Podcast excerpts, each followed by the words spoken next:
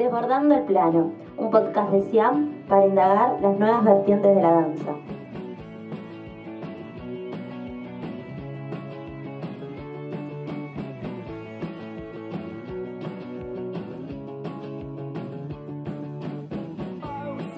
Esto es un conversatorio realizado por SIAM, un podcast para dialogar con directores, gestores y artistas de la danza independiente. Si te gusta nuestro material, no te olvides de seguirnos en nuestras redes.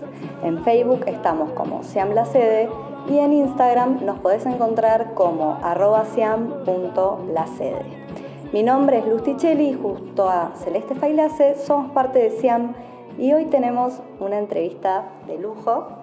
Eh, pensamos en una persona que para nosotros es muy querida y bueno, la vamos a presentar y vamos a compartirles un poco de Kio Vinetti.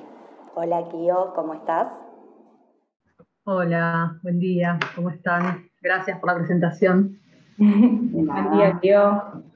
Bien, bueno, muchas gracias por estar acá, Linda. Eh, les contamos a quienes no saben, Kio Vinetti es eh, creadora, investigadora, gestora cultural en el sector de la danza y las artes vivas.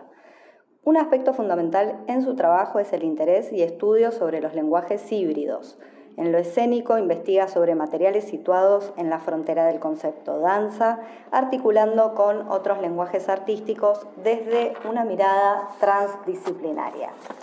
¿Sí? Ella además es posgraduada, especialista en tendencias de la danza contemporánea, posgrado de la Universidad de las Artes, diplomada en gestión cultural de la Facultad de Filosofía y Letras de la Universidad de Buenos Aires y actualmente realiza la licenciatura en gestión del Arte y la Cultura de la Universidad de 3 de Febrero. Bueno, gracias, gracias por estar acá. Esa es un, algo breve sobre el quehacer de, de Kio. Gracias.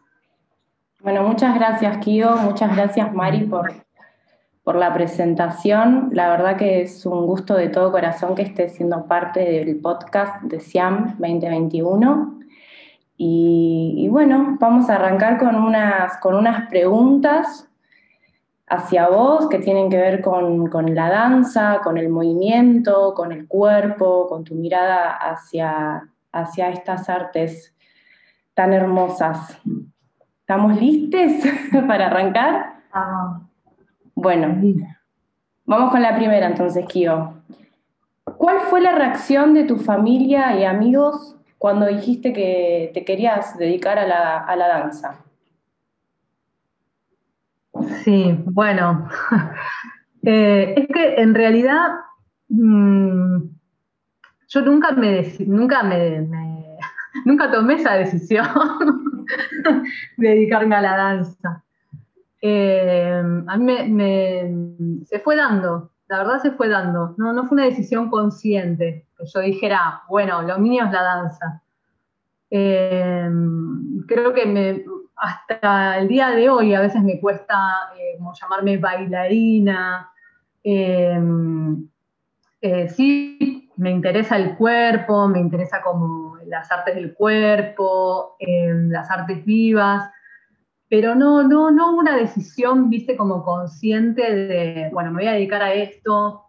Y creo que se fue haciendo hasta que me encuentro ahora eh, dedicada a la danza. Pero mm, que bueno, que también eso habla de que mi familia y mis amigos de algún modo también me acompañaron en este camino, digamos, no, no hubo ninguna traba donde yo tuviera que realmente posicionarme en esa decisión, ¿no? Como fui eligiendo. Claro. así. Mm. ¿Y te acordás más o menos cuándo fue que, se te prendió esa luz de decir, bueno, arranco por acá, el movimiento, qué onda, la danza, ¿no? Como para no encasillarlo tampoco, como... Sí, mira, a ver, yo cuando era, joven, eh, no, empecé haciendo teatro, cuando era chica, así, 15 años, eh, y eh, mm, ¿Viste esos momentos un poco como de, la adolescencia? Me acuerdo que en esa búsqueda del teatro hice un taller eh, con Paco, Paco Redondo, estoy hablando de, eh, máscaras, un taller de máscaras, que en ese momento estaba como muy de moda, como después lo fue el teatro antropológico. Em, y yo me acuerdo de ese momento, porque era un taller que no se trabajaba con texto, como, como el teatro, sino que se trabajaba mucho más físicamente, con la expresión del cuerpo. Más cercano a la expresión corporal sería en ese momento. Eh, y yo me acuerdo que en ese momento encontré algo eh, que no había encontrado en otros lados, y mm, que tenía que ver con eso, con el movimiento, con la expresión del cuerpo, con una vivencia extra cotidiana, con, un encuentro de algo mío, eh, no sé si algo mío, eso es como medio raro, pero como, una, como si fuera como una otra realidad que me interesaba. Eh, y después seguí explorando más por ahí, ¿no? Como fui abandonando esa idea de teatro para ir más por el teatro antropológico donde el, texto no se trabajaba como un texto narrado, sino que era, eh, lo principal era el cuerpo. Sí. Em, y después, por ahí, por ese lado, yendo como por ese lado, ya te digo, joven, encontré el butó. Perfecto. Eh, en esa especie de asociaciones un poco azarosas que uno hace, ¿no? Como por qué de la antropología al butó, no tengo ni idea, ¿no? Pero bueno, se fue, fue así un poco el, el caminito y del butón, del butón a la danza. Ahí va. Del butón a las danzas, ¿no? Fue como un poquito así el, encadenamiento de la cosa. Ah. Bueno, eso también te quería, te quería preguntar, justo que, nombraste al butó. Em, yo estuve investigando un poco sobre la danza del butó, es una danza japonesa, ¿no? Que, fue como, fue creada lo poco que leí era después de la guerra de Hiroshima, que tiene que ver con la muerte. Em, y bueno, ¿cómo, cómo es que, que, llegó el, el, buto a tu vida artística? Y, y, bueno, esto que justo hablábamos de, de, del cuerpo, ¿no? ¿Cómo, ¿Cómo, crees que esta danza se puede, se puede complementar con el cuerpo? Sí.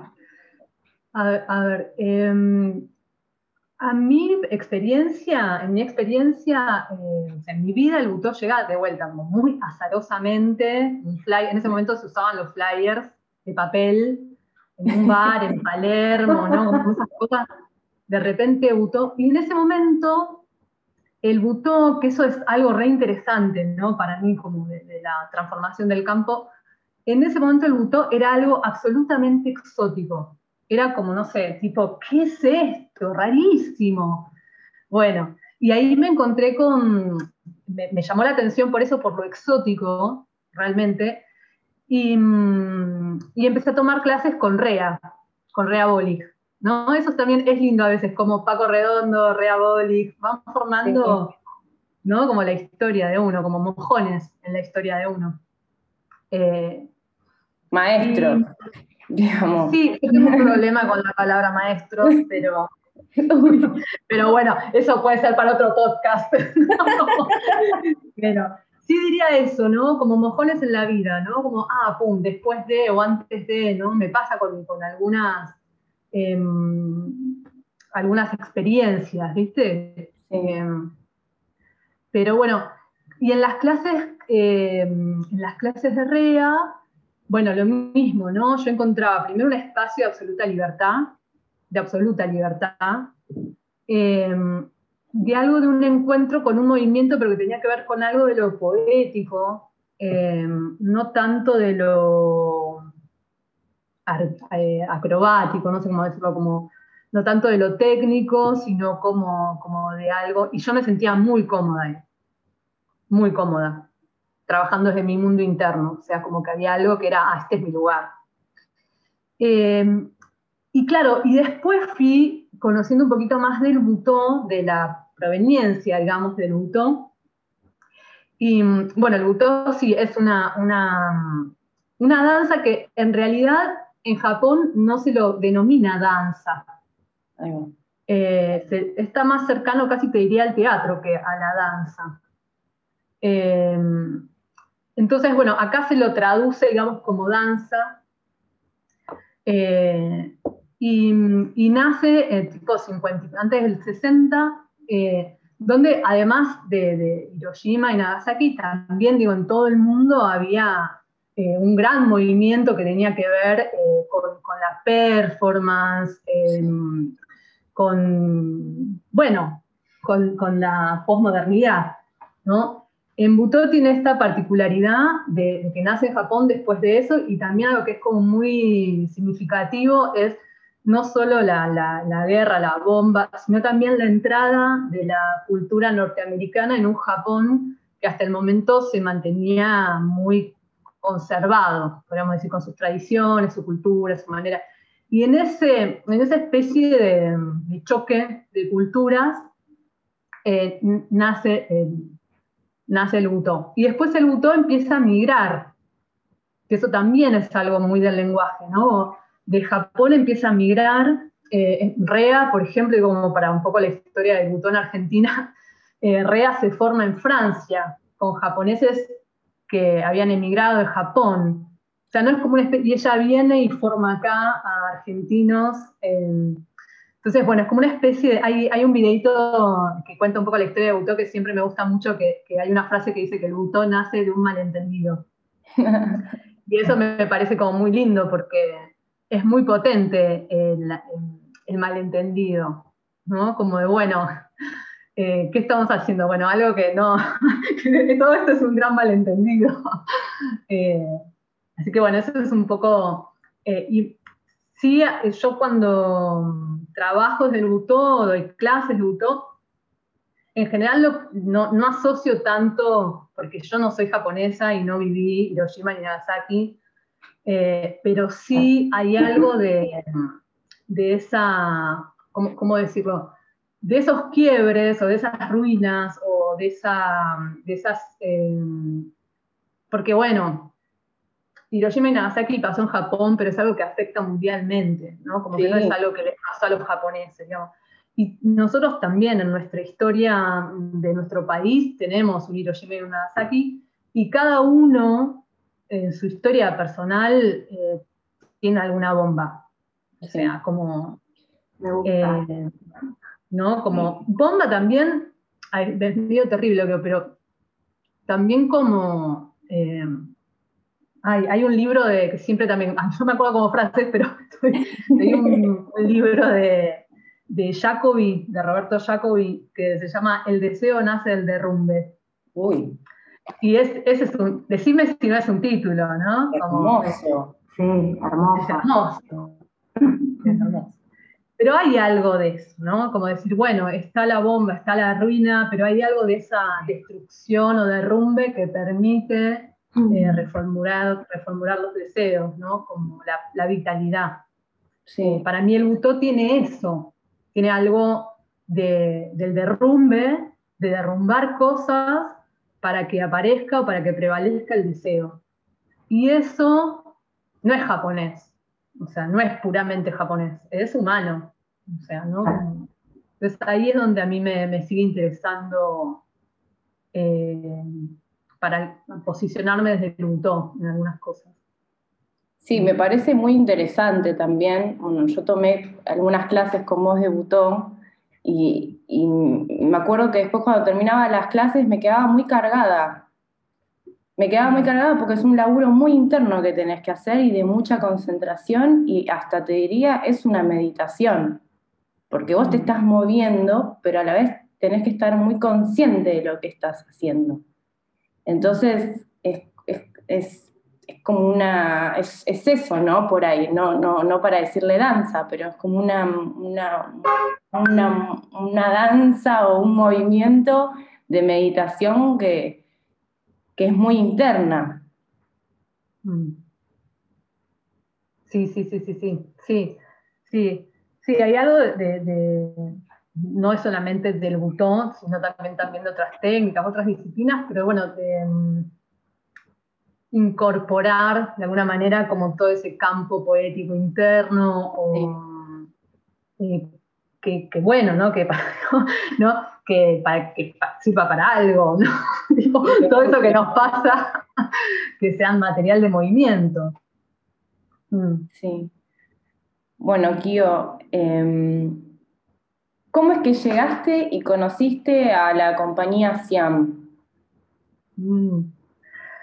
Eh, a ver, bueno, a ver, yo Siam ya lo conocía por lo que hacían, por verlos, por verlos en, Instagram o verlos en Facebook en ese momento.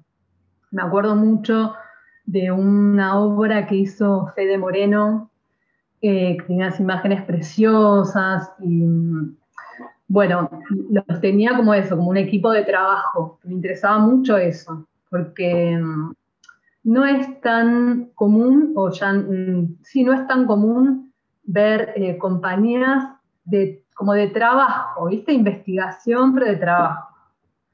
Eh, y bueno, y después lo conocí a Miguel, porque Miguel participó de la primera edición de, Brote Plataforma, que es una mm, residencia que funciona desde el 2016, eh, yo la, la coordino y Miguel había sido un residente en esa primera edición, entonces tenía como también cierto lazo afectivo por, por verlo ahí, a Miguel también en su rol de, gestor.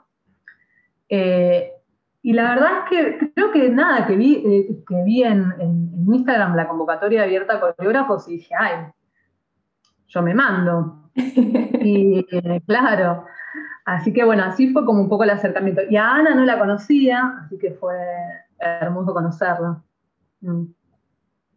Qué bueno, qué hermoso. Qué bueno, qué bueno. ¿Cómo, perdón, ¿Cómo se entrelaza todo? E, eso iba a decir, ¿no? Las redes, cómo se generan redes y cómo nos encontramos de alguna o de otra manera, ¿no? Y también hay como hasta una mirada eh, conceptual de, de cómo trabajar y de cómo, cómo hacer me, parece, ¿no? Porque siendo una ciudad tan grande, terminás como reuniéndote de alguna u otra manera. Em, bueno, contanos un poco eh, sobre el proyecto El Mar a Medio Hacer, que para quienes están escuchando pude ser parte en el 2020. Contanos sobre el proyecto, contanos también sobre el año particular que te tocó hacerlo eh, y las metodologías de ensayos, Sí, a ver, em, porque bueno, ahí arranca como otro, otro periodo de, después del butó, después de atravesar el butó, claro, la historia. Eh, no, pero mm, a mí me empezó a interesar mucho trabajar con objetos, con objetos, con materiales, que yo creo que viene un poco de, ese, de esa transformación del butó, eh, de, esa, de esa lectura que yo hago del Butó, que tiene que ver también con como alinear al sujeto y al objeto, ¿no? que no es em, eh, un sujeto que manipula un objeto como en un nivel de superioridad, si querés, eh, sino ver qué pasa cuando ponemos a la par ¿no? el objeto y el sujeto, que, em, que eso me parece que viene como con una reminiscencia de Butó en, relación a que, bueno, ¿no? Como que descentrar un poco esta cosa del sujeto, del sujeto creador, del sujeto bailarín, del sujeto en el centro de la escena. Eh, y a mí los objetos em, en general son como un mediador para ese lugar del cuerpo. Em, me, me, gusta eh, trabajar con objetos que tengan un protagonismo mayor al del sujeto. Eh, en, la última, digamos, antes de la pandemia, eh, estuve como trabajando mucho también, bueno, hicimos una obra con, Gustavo Lesgar, con dirección de Gustavo Lesgar, que se llama Notas para la Montaña, donde trabajamos mucho ese lugar de un, de un bailarín eh, técnico, yo lo llamo como bailarín técnico, ¿no? que lo que hace es estar en escena accionando ese protagonismo de los objetos. Y, eso es algo que me interesa mucho. Me interesa mucho lo que, lo que se produce también en los cuerpos eh, cuando se ponen a hacer acciones. Viste, en, esto, en algunas clases lo, hacemos que esto es jugar eh, a cuando un movimiento empieza a convertirse en danza. ¿No? Como esa pregunta. Yo me muevo, hago algo, no sé, me, estoy escribiendo. ¿Cuándo eso? ¿Qué es lo que hace que, por ejemplo, yo escribiendo empiece a devenir una danza? ¿No? qué es lo que cambia, qué es lo que... Eh, entonces, bueno, eh, esa manipulación de los objetos para mí puede ser también, no puede ser, es para mí una danza. Entonces, la propuesta para, para en ese momento era, bueno, un trabajo en relación a bueno, cómo los sujetos y los objetos pueden convivir, dialogar, bailar juntos eh, y construir una serie de acciones. Em, yo no lo llamo danza, pero ahí, ¿no? Cerquita, en relación a sujeto-objeto. Esa es un poco la investigación, súper amplia, eh, lo que también a mí me permite trabajar con el otro. Claro. Porque si uno dice, bueno, no sé, quiero trabajar con tales objetos y tal, bueno, era también ver qué despertaba en los, en los investigadores de SIAM, eh, qué tipo de objetos traían, ¿no? Ya en esa elección también em, eh, hay, me parece como, el objeto a veces permite la aparición del sujeto desde otro lado, que es, por ejemplo, ¿qué objetos traigo? ¿Qué objetos me gustan? ¿Con qué materialidades, formas, texturas, colores? Casi, la palabra inconsciente para mí es muy complicada, porque no sé, pero casi como de modo inconsciente traigo cosas que también hablan de mí, no de forma directa, una forma más indirecta, pero por algo trabajo con eh, plásticos. Hay algo que habla de mí, de mi historia. De, eh, bueno, esa fue la propuesta que en su, momento era presencial. Obviamente, ¿no? Claro, claramente. era 100% presencial. Eh, y mm, bueno, y pandemia y, aislamiento y bueno, nada, traslado a, traslado a Zoom que ahora nos parece como, a mí ahora no me parece tan angustiante, pero en ese momento fue como, bueno, qué... Tremendo, no, y, quería agregar algo de esto que estabas con, perdón que te interrumpo, ahí volvemos, pero mm, esto que hablabas de, de los objetos que cada uno traía, también los objetos eran los que teníamos en nuestro, o sea, en nuestra casa, había algo de eso. ¿No? Como de, trabajar con lo que había, ¿no? Con, lo que teníamos al alcance. Y nada, creo que eso también fue, fue eh, interesante y a la vez a veces era una dificultad porque era, bueno, tengo este objeto que es el con el que me acerco más para trabajar, pero quizá idealmente no es el que elegiría, ¿no? Había algo de eso. Sí, también la, aparición de la casa como el escenario de todo, ¿no? Como el de. Em, sí, tener que trabajar en el espacio de cotidianidad y con, todas nuestras cosas dando vueltas. Eh, sí, fue como eh, complejo en un punto. Em, siempre que, viste, me pasa con algunos proyectos que atravesaron la pandemia que que es como complejo, pero a la vez cuando lográs em, concretarlo, eh, tiene como un gusto a, como a victoria, tipo, igual pudimos, que lo presencial no lo hubiese tenido, ¿no? Como algo de, bueno, igual pudimos, pudimos trabajar, pudimos investigar, pudimos armar el, trabajo, se pudo compartir. Em, así que, pero sí, eh, fue complejo. Sin duda. Yo eh, había pensado en la pregunta de cuál era la relación entre el sujeto que baila y los objetos, pero un poco lo, dijiste, ¿no? Como eh, esto de desplazar eh, al intérprete o al performer o al bailarín y que el protagonista sea el objeto. Es, es como súper interesante, me parece, ese punto y, corre, corre totalmente el, foco de atención que, se tiene en general. En general, los objetos o la escenografía o, no sé, las proyecciones son algo que acompañan al bailarín, performer o como el nombre que queramos ponerle. Y en tu propuesta lo que me parecía interesante era eso, que se corre el foco de ahí y el protagonista es el elemento. Eso está buenísimo. ¿Y qué haces vos como hacedor, como creador, como creadora, con ese eh, elemento, ¿no? con ese objeto. Sí, sí, sí, sí. Sí, entender que el objeto también es un cuerpo, ¿no? Como es otro cuerpo en escena y que mm, eh, en ese corrimiento, ¿no? Como en ese corrimiento, yo entiendo que abre a relaciones más múltiples entre sujeto y objeto. ¿Relaciones más? como múltiples, ¿no? Como algo de, en general, que nos pasa siempre, ¿no? Por ejemplo, eh, si nos dan un objeto, bueno, trabaja con este objeto.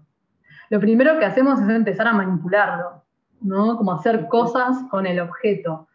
Es una relación, ¿no? Una posible relación, pero ¿qué pasa si empezamos a mm, mirar al objeto como si fuera un otro, con el mismo valor que el cuerpo del objeto tiene el mismo valor que el mío. Y ahí hay algo de lo, eso que a mí me encanta pensar, no qué es lo que yo hago en el objeto, sino qué está haciendo el objeto en mí. ¿no? Porque el objeto con su forma, su color, su modo de estar, su olor, eh, me hace algo. No, no sé, eh, no es lo mismo trabajar con una palangana roja que con un palo de madera de dos metros. O sea, me pone, me pone de otra manera, me pone de otro humor.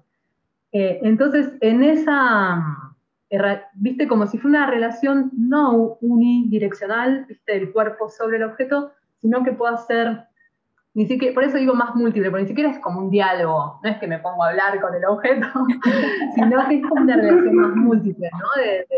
claro, eh, ya, la, ya te digo, como el color que, tiene ese objeto me afecta de algún modo. Em, pero bueno, ahí, ahí es donde yo asocio un poco con el butó en esa sensación, como si hubiese que desandar algunas voluntades para Em, dejarse tocar por el objeto, esperarlo, ¿no? Decir, bueno, a ver, ¿qué tiene para, qué tiene para darme? ¿Qué tengo para darme? ¿no? Como, eh, y, eso sí lo asocio con un lugar muy butó. Eh, Bien.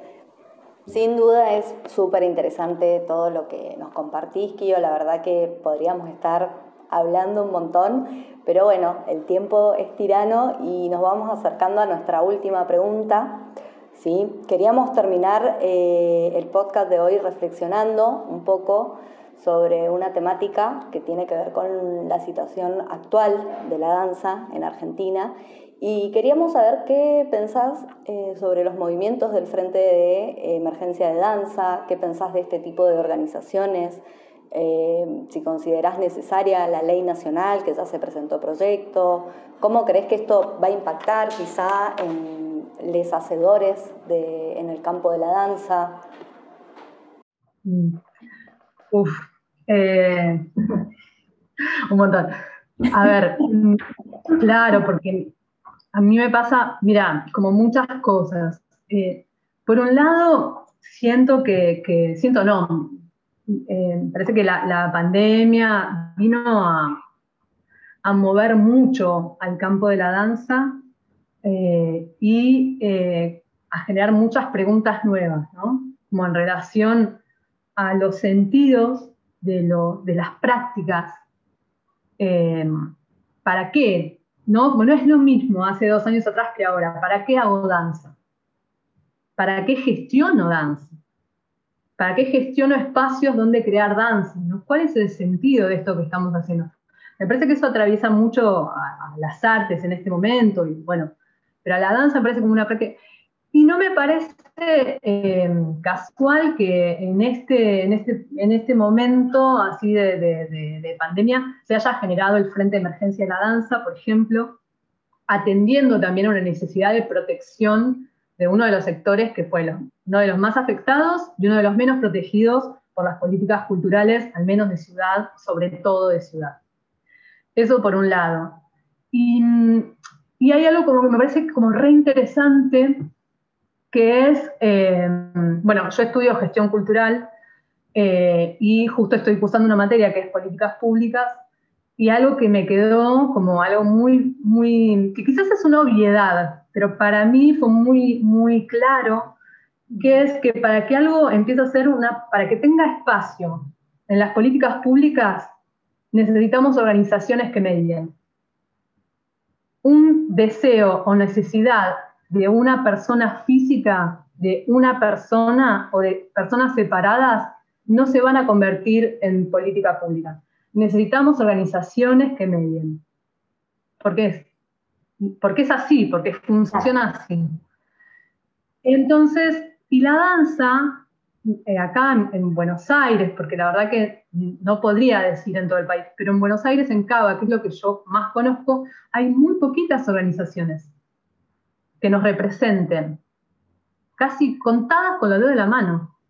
Entonces, qué importante que se empiecen a generar organizaciones que vinculen al sector con lo estatal, con el gobierno de turno, que dialoguen, porque solitos no podemos.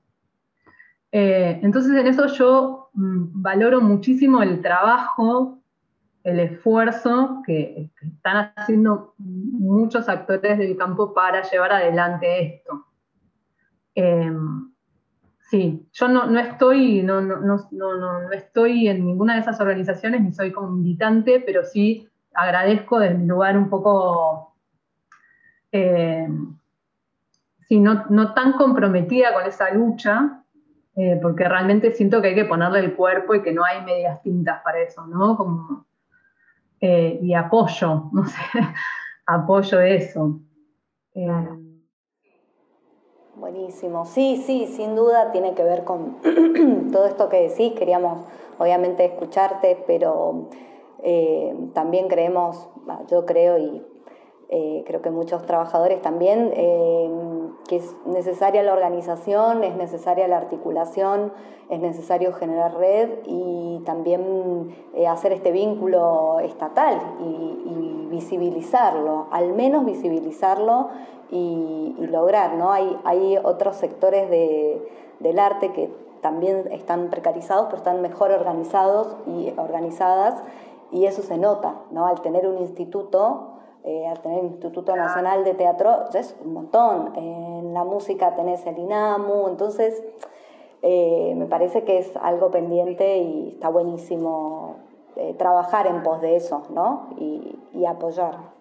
El otro día, eh, en, esto, para una de estas materias que tenía que hacer una presentación, entonces hablé un poco sobre, bueno, sobre las leyes de fomento en danza, y entonces era como interesante porque, no sé, en teatro, en cine, en música, hay institutos nacionales, hay obviamente un presupuesto nacional que ejecuta ese instituto, eh, tienen sindicatos o sindicatos que los protegen, algunos tienen observatorios, eh, están en, en, en, el CINCA, que es eh, de, que investigan los números, ahora, perdón que no me, no me sale exactamente cómo se llama, pero mm, nosotros, por ejemplo, no estamos, recién este año tenemos un área en el MICA, porque antes danza era absorbido por escénicas, Em, entonces, digo, viste, yo ponía crucecitas todo lo que había, ¿no? Tiene instituto, tiene sindicato, tiene presupuesto, tiene ta, ta, ta, y danza no había, ahora hay una crucecita en Mica, viste, bueno, ok, tiene un espacio para la danza en Mica. Em, entonces, bueno, pero algo que me parece muy importante es que muchos em, años anteriores había un reclamo en relación a, ay, ¿por qué el presupuesto de Prodanza y siempre le dan a los mismos? Y, como si fuera una queja individual. Ay, no me dan a mí, siempre le dan al otro, no sé cómo. Y ahora me parece que ya esa, esa, no está esa queja, o sea, hay espacios donde empieza a haber un trabajo colectivo, ¿no? Y no una queja individual. Y me parece que ese es el primer paso. bueno, hay gente que está trabajando colectivamente, organizándose para eh, ir a pedir, eh, ni siquiera ir a pedir, porque ir a pedir es raro, eh, dialogar con el Estado en relación a qué necesita el sector. eso es como un primer paso. Después, bueno, en ese diálogo hay que empezar a generar que también el Estado responda. Bueno, eso es como otro, otro paso, ¿no? Pero eh, me parece que lo primero, como decías, eh, Luz, es, bueno, el sector se tiene que organizar. Total, totalmente, sin duda nos no los debemos y, también empezar a, a, poner la palabra trabajadores, ¿no? trabajadoras en el campo de las artes, ¿no? que eso implica, cuando vos estás eh, en un trabajo implica un salario, ¿no? Es esto de la remuneración económica que tanto nos cuesta en los sectores artísticos ponerlo en palabra y, que se ejecute, ¿no? que, esté presente. Eh, bueno, yo estoy súper contenta, la verdad. Me ha encantado la charla, eh, ha sido hermoso, Kio, tenerte acá. gracias, gracias una vez más por ser parte del conversatorio, por estar acá presente generando red. Y bueno, eh, esto fue un podcast de SIAM, hoy estuvo Celeste Failase, gracias Cele por estar ahí. Eh, y bueno, gracias Kio Vinetti por estar acá, muchas, muchas gracias.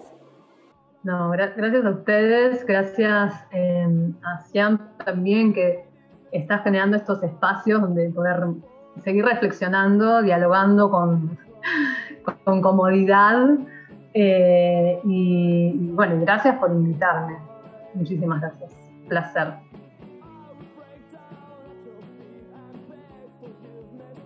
Esto fue Conversatorio, una sección de nuestro podcast Debordando el Plano. Nos puedes seguir en Facebook como arroba siam en Instagram arroba siam.lacede y en nuestro canal de YouTube como siam la sede.